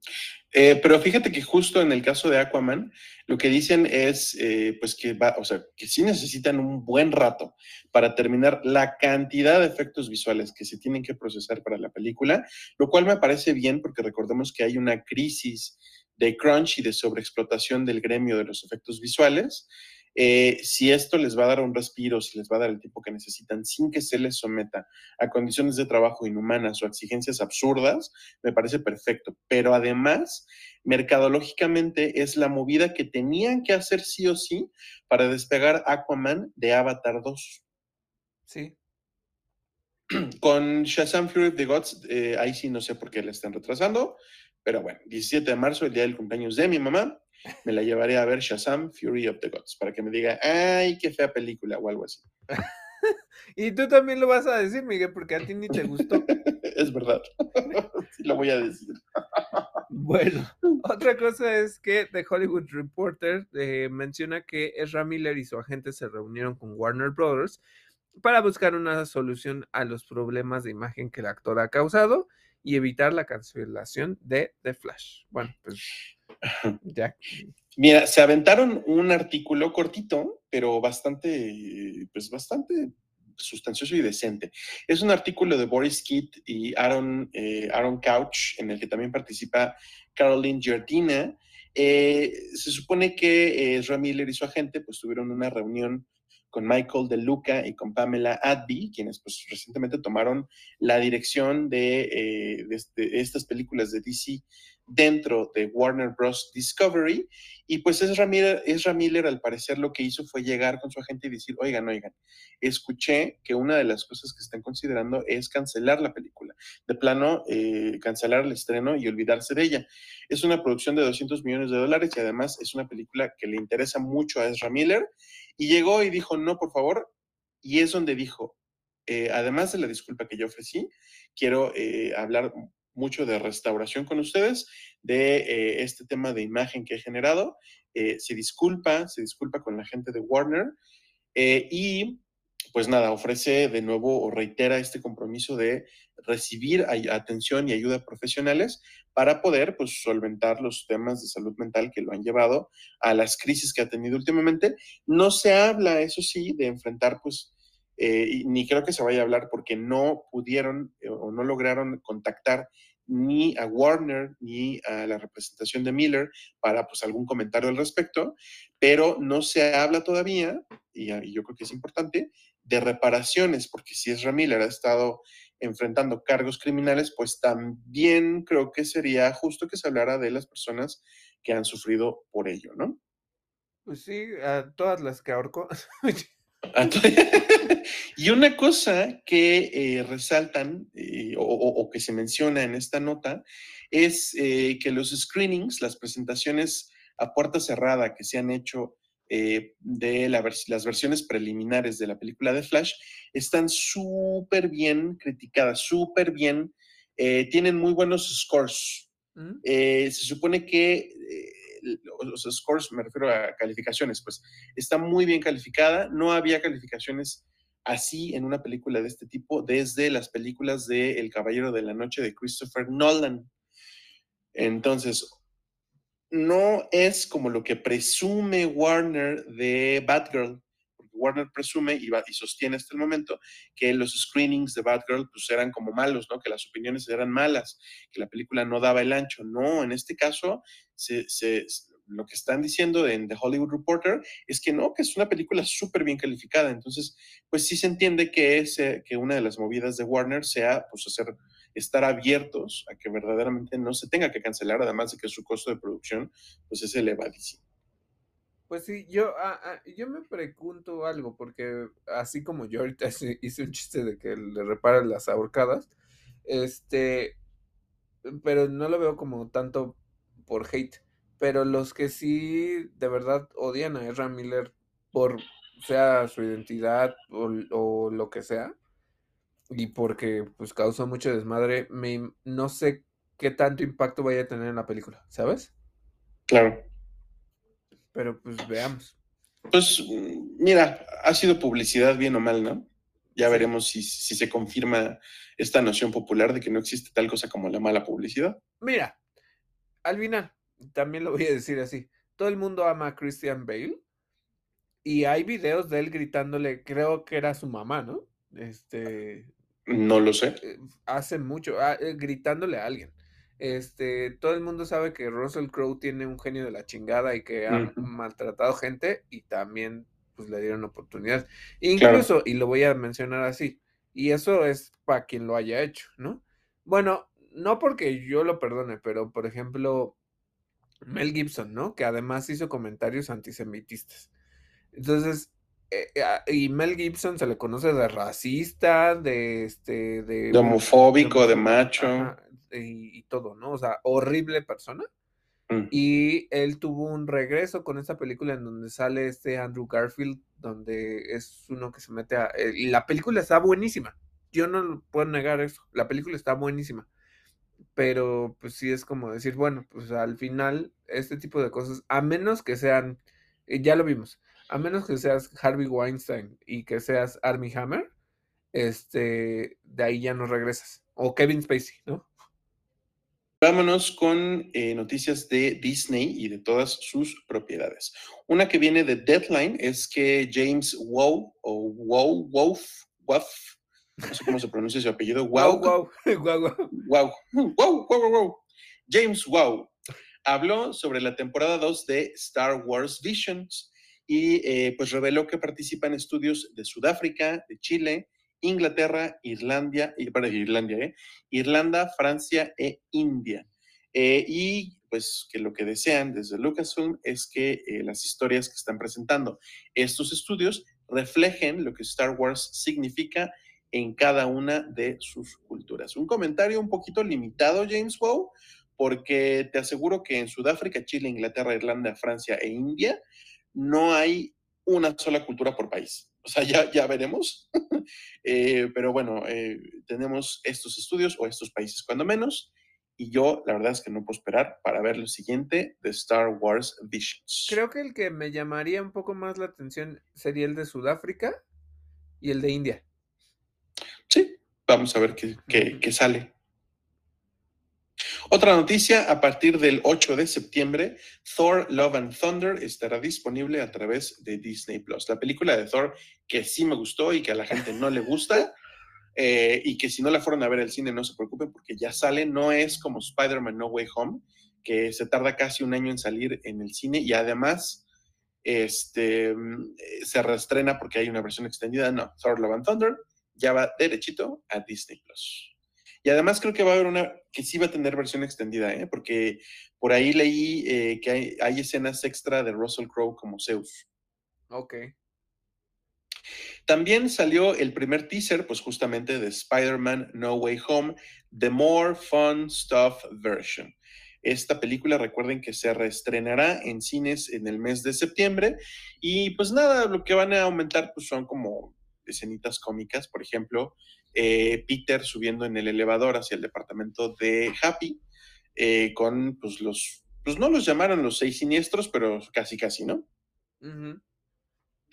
Otra noticia, Avatar. Hace ratito decíamos que Aquaman, pues lo que tiene que hacer es no, no, competir con Avatar. La primera película de Avatar ya no está disponible ahorita en Disney Plus.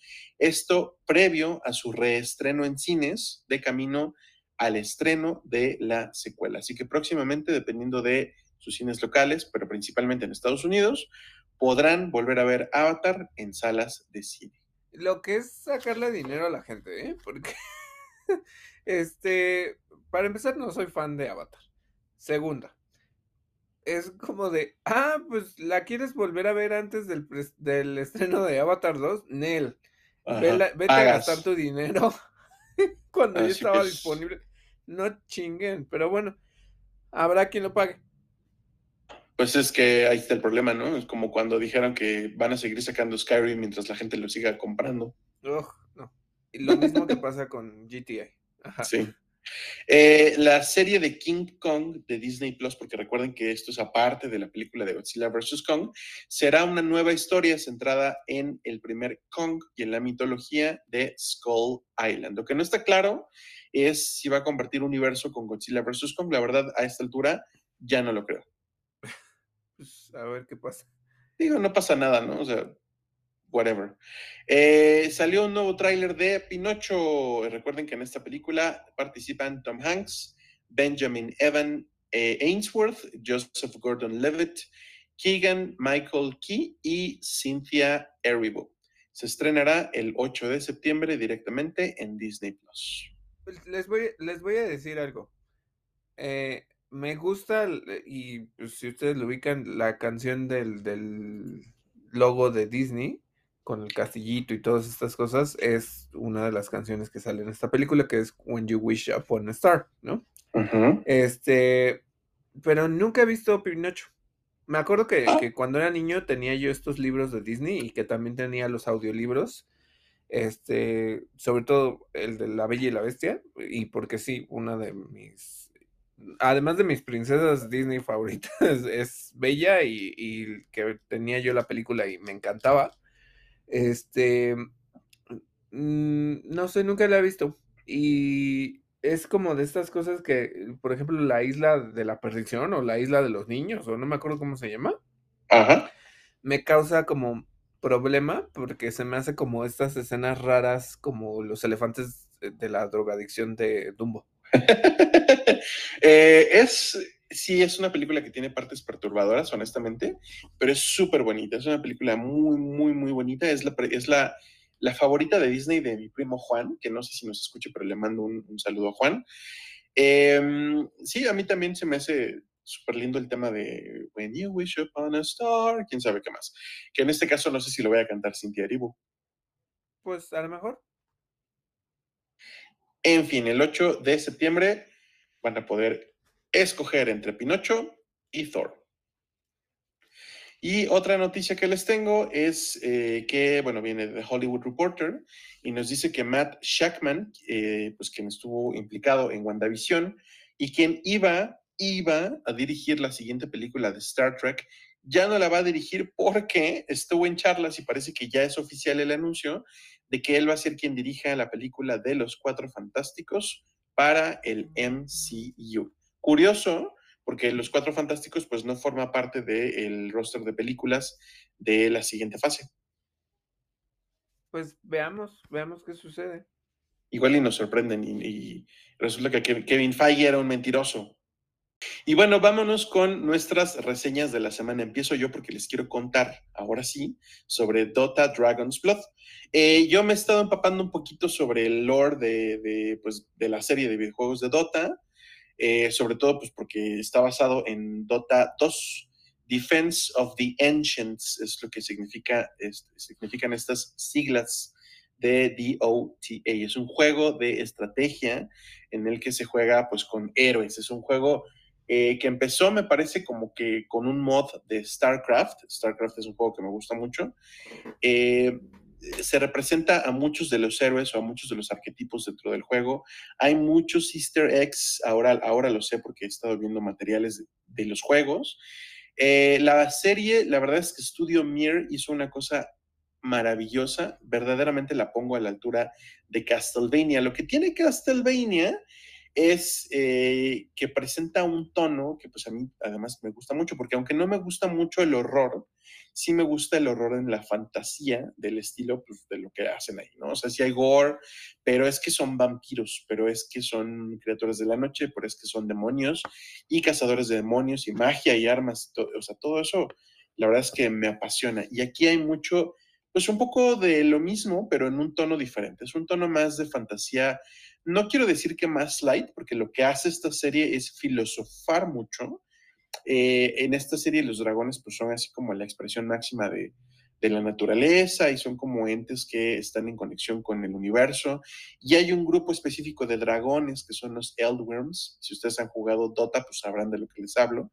Eh, pero si no, pues les cuento que en la serie los Eldworms son como, ¿qué les digo? Eh, hay como siete, ocho, hay, hay ocho especies de dragones básicas y cada especie tiene un Eldworm, es decir, como un dragón anciano, un dragón superior que, rige sobre todos los individuos de su especie y este dragón, este Eldworm, este dragón anciano, pues representa uno de los pilares de la creación. Los ocho grupos de dragones representan a los cuatro elementos que siempre se presentan en eh, la fantasía desde que, que están sacados de la alquimia y del la Edad Media, todo esto, pero también las cuatro fuerzas elementales de eh, la naturaleza, que son el vacío, el caos y otras dos que no, que no me he aprendido. Está súper interesante eh, conceptualmente en el lore, me parece que es riquísimo. Las actuaciones de voz son impecables. Yuri Lowenthal hace un gran papel. Em, él es eh, Davion, el cazador de dragones, que incluso es un héroe de los juegos de Dota el trabajo que hace eh, la actriz que interpreta a la princesa Miranda, no me acuerdo su nombre, pero es, uno de mis personajes favoritos. Troy Baker como el invocador, oh, por Dios, qué gran papel, qué gran personaje, verdaderamente eh, los plot twists que, van saliendo conforme avanza la trama, eh, que tienen a este personaje al centro de todo. ¡Ay, se me hacen tan geniales! Está tan bien escrita. Tiene entre su grupo de, escritores a Brian Konietzko de Avatar, de, The Last Airbender. Tiene, la verdad es que, un gran talento en guion, un gran talento en animación, un gran talento eh, de voz. O sea, de verdad, si no han visto Dota Dragon's Blood, la serie no es muy larga.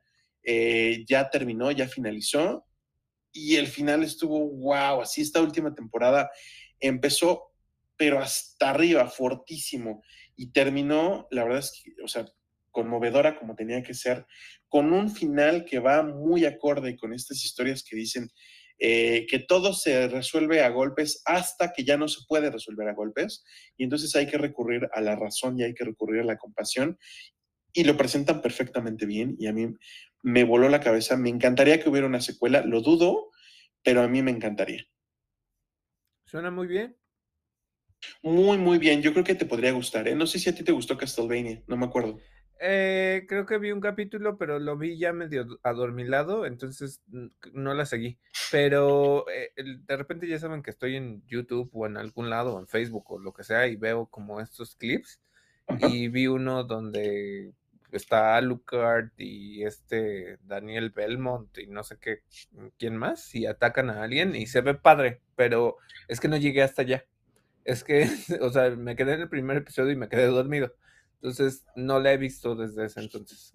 Ojalá que te decidas a verlas porque yo creo que verdaderamente las dos están en mi top de series de toda la vida. Ok. Eh, no les prometo nada, pero voy a intentar.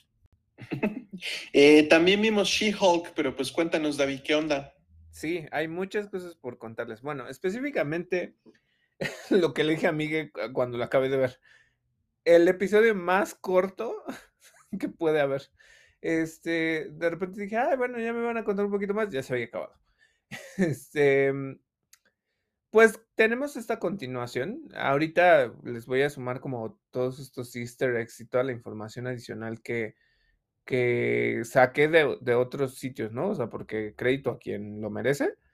Em, bueno, em, continúa esta historia donde justamente después de que ya se reveló esta Jennifer Walters como She-Hulk, pues presentan que pues igual Titania es además una super influencer y que pues la encarcelaron por lo que se entiende después del ataque que sucede en el juzgado, ¿no? Entonces, esa es una de las cosas. Pero pues Jennifer, pues al principio como que se siente rara, ¿no? Como que dice, no, este, pues no sé cómo me va a recibir la gente, qué es lo que va a pasar. Y entonces entra a un bar donde su amiga la está alentando a que entre, ¿no? Y aquí pasan dos cosas que están, la verdad, bastante fuertes en este sentido, ¿no? El primero es que, eh, pues ella está tomando, está muy tranquila, está conviviendo con los demás, la están vitoreando y todo, ¿no? Pero también está el, este compañero que es un imbécil y cae en una dinámica muy, muy grave, muy, muy grave. Eh, si ustedes la ven en inglés y si la ven en español, hay una ligera diferencia porque en el lenguaje como lo utiliza. El compañero pues primero le dice, ah, te tenías que convertir en superhéroe para entonces impresionar al juzgado, porque si no, no lo hubieras logrado, ¿no? Y ella pues nada más le hace una cara así como de, ya cállate, ¿no? Y resulta que el güey le dice, bueno, este, ya me voy, voy a ir a tirarle la onda. Eso está por allá, ¿no? Entonces, lo más grave del asunto es que se refiere a una mujer como un objeto, ¿no? Y le dice, o sea, en lugar de decir ella está por allá, es no, es eso está por allá. Entonces, es una situación muy, muy grave que pues sí, tiene este tono sobre el feminismo y sobre cómo las mujeres tienen que pasar como todo este tipo de situaciones. Hay un asunto porque justo Grace Randolph lo que menciona es que se le hace un poco inverosímil que pues alguien que sea misógino en el ambiente en el que trabajan, como es un bufete de abogados, eh, específicamente cuando se tratan diferentes tipos de, defensa alrededor de ya sea derechos humanos o cuestiones de diversidad o de ese tipo, pues que hay una persona que tan abiertamente suelte este tipo de comentarios que se refieren a objetizar a la mujer o a cosificarla, ¿no? Entonces, está muy grave, pero eh, justo yo lo que platicaba conmigo es que, em, pues no necesariamente, ¿no? O sea, sí hay mucha inconsciencia alrededor de diferentes eh, asuntos que pueden ser sensibles, ¿no? Entonces, yo mismo lo he dicho, incluso en mi trabajo ha habido personas que de repente sacan comentarios que tienen que, son transgresores del, del, de incluso los derechos humanos, ¿no? O sea, de cuestiones de, vamos a hacer esto, esta es nuestra idea y no se fijan realmente a quién pueden tocar o afectar.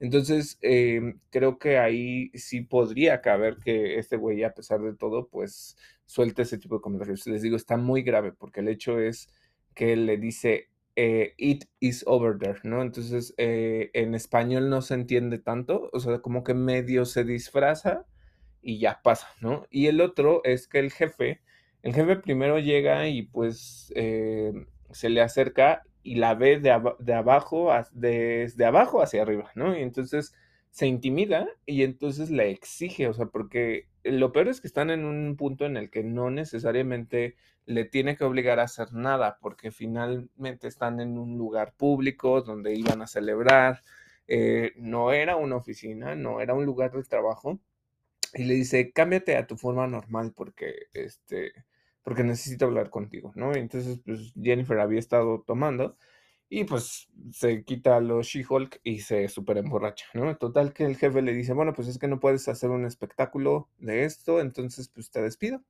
Entonces están como todas estas cuestiones y luego viene otra porque finalmente eh, esto se vuelve una causa para que no la contraten en ningún lado, ¿no? Tenemos una mini secuencia en donde le están diciendo, no, no queremos que hagas un espectáculo de esto, no, no queremos que hagas este un show es justamente que te dediques a tu trabajo y no estamos buscando ese tipo de abogados, ¿no? Entonces, mientras, eh, pues ella ya pues, se deprime ligeramente y luego ya pues, se va a buscar trabajo junto con su amiga la paralegal.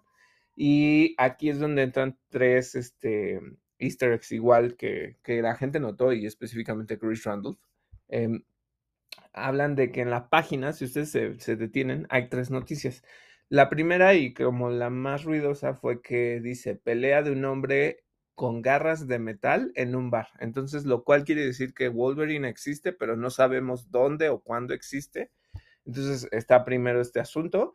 Eh, la idea era que pues a lo mejor iban a llegar los X-Men de otro universo o qué onda que iba a pasar. No, eh, ya existe, o, o, por lo menos dentro de esa pistita lo tienen por ahí. Eh, tienen otra que también tiene que ver con este Hulkling, que está ahí escondida dentro de los easter eggs. Y tienen esta donde justamente hablan como de que ella quiere viajar a los destinos más este, famosos y todo esto, y pues el que le aparece es este nuevo Asgard, ¿no? Entonces, eh, como que tienen esta conexión y están bonitos los easter eggs, pero pasan así desapercibidos si no, le, si no te detienes y le capturas algo, ¿no?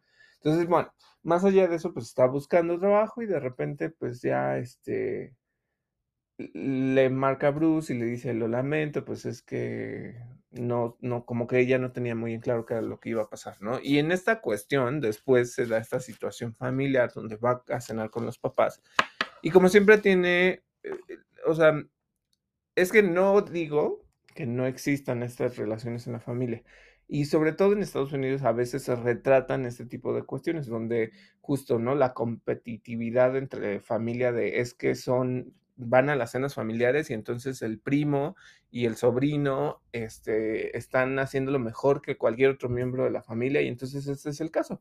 Eh, llega y, y, el papá pues, les dice, no hablen de que está despedida y el imbécil de su primo, que tiene que ser un hombre en este caso, eh, es circunstancial esto, lo, lo, menciono así porque no se trata de que todos sean así, pero tampoco, o sea, no podemos dejar de generalizar, pero tampoco no hacerlo, ¿no? O sea, de repente puede pasar.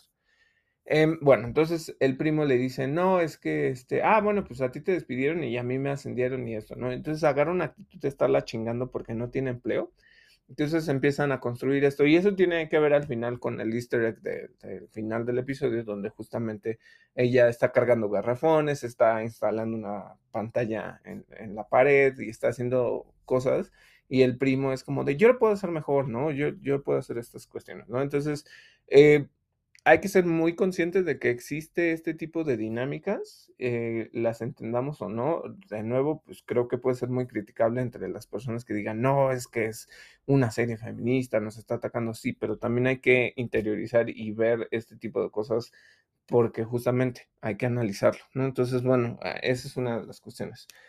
Total que se le aproxima el, el con el que estaba peleando en el caso anterior y le dice, bueno, te ofrezco un trabajo. Y la cuestión más rara o la más este, poderosa en, el momento es que le dice, eh, bueno, pues te ofrezco un trabajo, ven el, el, lunes, ¿no? Ella va y de nuevo viene esta parte de dominación o de esta parte como de control o de imposición, que es de nuevo muy fuerte, la obliga y le dice, eh, por favor, aquí te contraté porque específicamente eres She-Hulk, entonces aquí te transformas en She-Hulk para trabajar con nosotros y la obliga a transformarse, lo cual hace que pues, las miradas se dirijan a ella y todas estas cuestiones, ¿no? Entonces es bastante fuerte, o sea, porque eh, entra en esta temática de cuando las personas están calificadas o no y cuando son estas cuotas de diversidad o de inclusión. Y lo menciono así porque pues muchas veces se ha, se ha hablado de, ah, bueno, pues es que en un empleo debe de haber al menos una persona de color, una persona de la diversidad o una persona con algún tipo de discapacidad, porque entonces si no la empresa no es realmente incluyente, ¿no? Entonces, em, pasa lo mismo en este caso porque pues utilizan la excusa de que ella es superhéroe para que la contraten y ella lo hace notar porque dice, ¿cómo puede ser posible que yo estoy calificada para esto, pero por lo único que me están contratando es porque soy She-Hulk? No hay otra razón, ¿no? Entonces eh, entra como en esta cuestión. De nuevo, pues, todo muy bonito, le presentan a un nuevo asistente legal, le presenta, ella pues demanda que su amiga entre a trabajar con ella y todo, ¿no? Entonces están viendo y le llama otra vez el señor este a, Jennifer y resulta que le dice, bueno, pues el caso que vas a defender es el de Mil Blonsky. No, pues es que yo no puedo defenderlo por todo el problema que hay con mi primo. No, lo vas a hacer o te despido. Bueno, pues ya, la obligan a ir y de nuevo otra vez la, vuelven a transformar ella se encuentra con este Emil Blonsky que le dice, no, pues es que este, yo estoy en una situación muy zen, ya le escribí a tu primo, ya me disculpé con él, estoy muy tranquilo y pues eh, me agrada que tú me defiendas y todo esto, ¿no? Ella sigue como muy conflictuada en todo el asunto. Y viene una cosa, la cosa más divertida posible, el easter egg más chido que pudieron haber hecho, es que le llama a Bruce y primero se está como excusando y no lo deja hablar, no lo deja hablar y le dice, mira, creo que me llamaste porque pues al final vas a aceptar el trabajo. Él me envió un haiku y finalmente pues ya lo dejamos atrás y le dice, literalmente soy otra persona, ¿no? Se entiende más en inglés, eh, eh, de repente pues ya saben que, que las veo en los dos, se entiende más en inglés porque le dice, literally, I'm other, o sea, soy, soy otro, ¿no? Entonces, eh, en español, pues como que se entiende así como de, ah, pues soy, soy otro, ya soy otro, pero, pero no, como que no hay ese énfasis. Total que, pues le hace saber que no es Edward Norton, ¿no? A pesar de que estén trayendo a ese enemigo, pues finalmente no, no es él. Y le dice, ya, acepta el trabajo, está bien. Y resulta que él ya va camino a sacar. No sabemos específicamente qué es lo que va a hacer, pero ya va en su nave y se despide, ¿no? No sabemos tampoco si lo vamos a volver a ver. Eh, eh, bueno, total, resulta que eh, ella acepta y en ese momento, y es algo que también se está discutiendo, se filtran, y esto es lo más importante, se filtran las escenas de cómo este abominación se escapó de la prisión y entonces este, se fue a pelear a, a lo de Shang-Chi. Ojo, cuando digo que se filtró es que justo alguien lo grabó, pero no lo había publicado y eso fue en el pasado, no está alterando la línea del tiempo.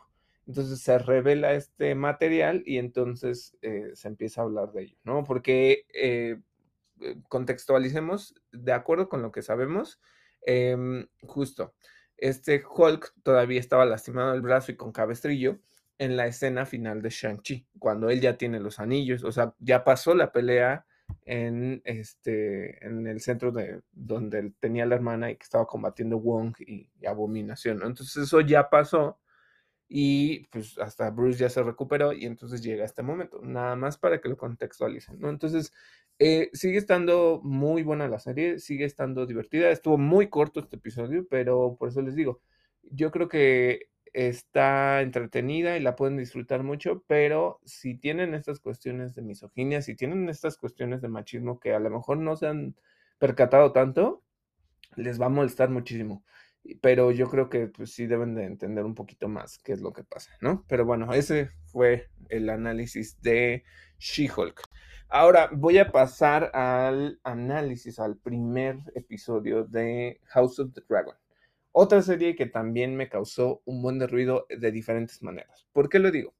Em, es una serie que, como lo mencionaba antes eh, de que empezara a, publicarse los episodios, es que está centrada mucho en estas dinámicas de Game of Thrones. Sí van a haber mutilaciones, sí van a haber muchísimo sexo, sí van a haber como todas estas cosas que pues forman parte de la franquicia de Game of Thrones. Eh, los dragones obviamente no decepcionan, están ahí, eh, hay eh, varias escenas que son reminiscentes de lo que ya hemos visto en Game of Thrones y que hacen mucha referencia.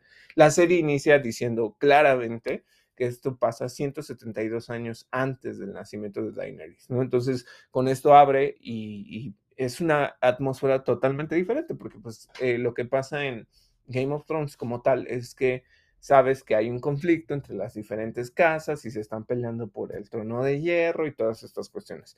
En este caso, no. Eh, hablamos de un reino, de los siete reinos más bien, que están en paz.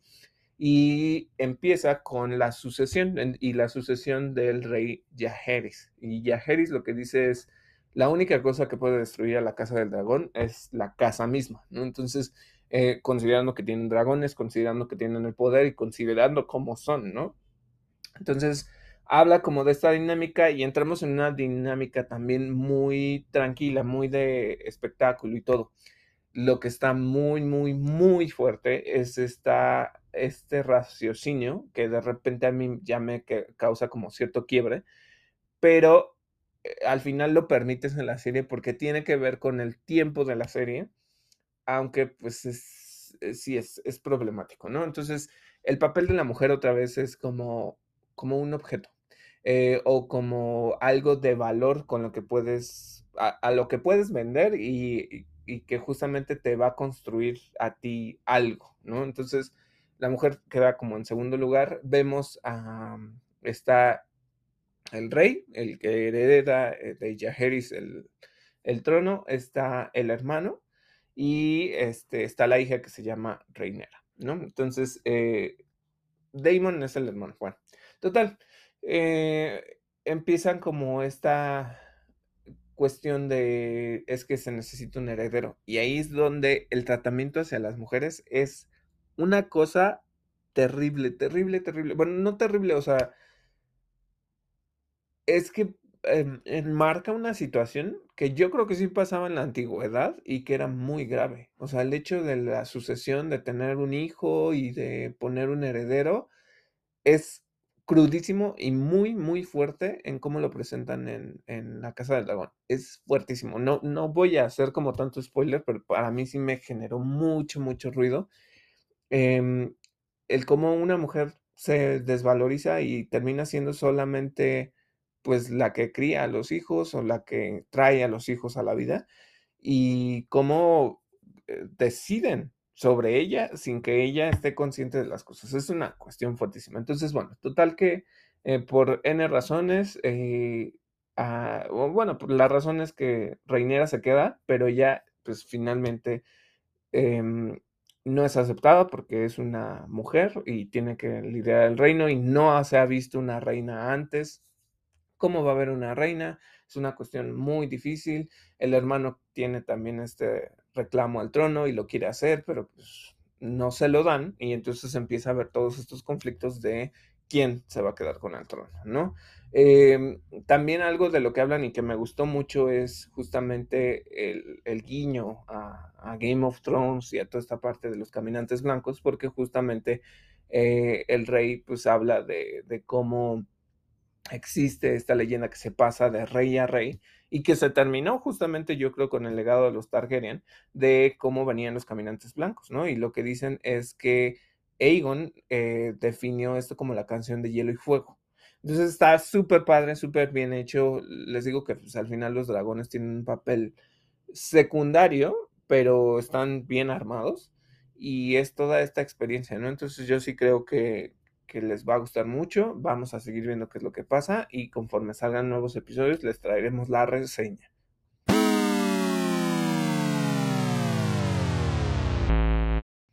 Bueno, y eso fue todo por nuestro episodio de hoy. Esperamos que les haya gustado. Recuerden que pueden encontrarnos en plataformas como Overcast, Google Podcast, Apple Podcast, Spotify y Anchor.